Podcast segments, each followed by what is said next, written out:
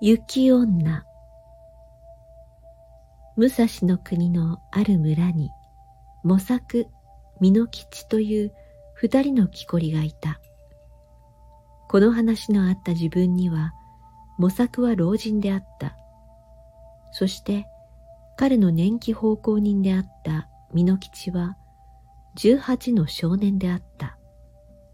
毎日彼らは村から約二里離れた森へ一緒に出かけた。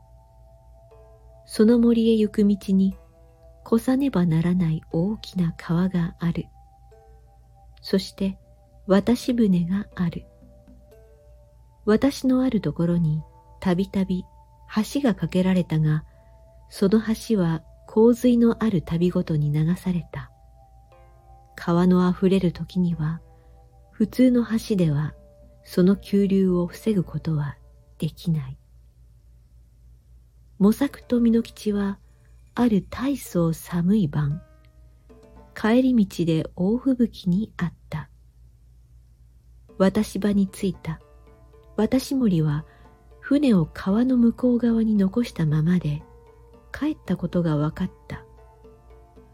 泳がれるような日ではなかった。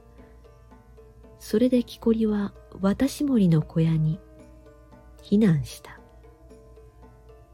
避難どころの見つかったことを行幸に思いながら、小屋には火鉢はなかった。火を焚くべき場所もなかった。窓のない一方口の二畳敷きの小屋であった。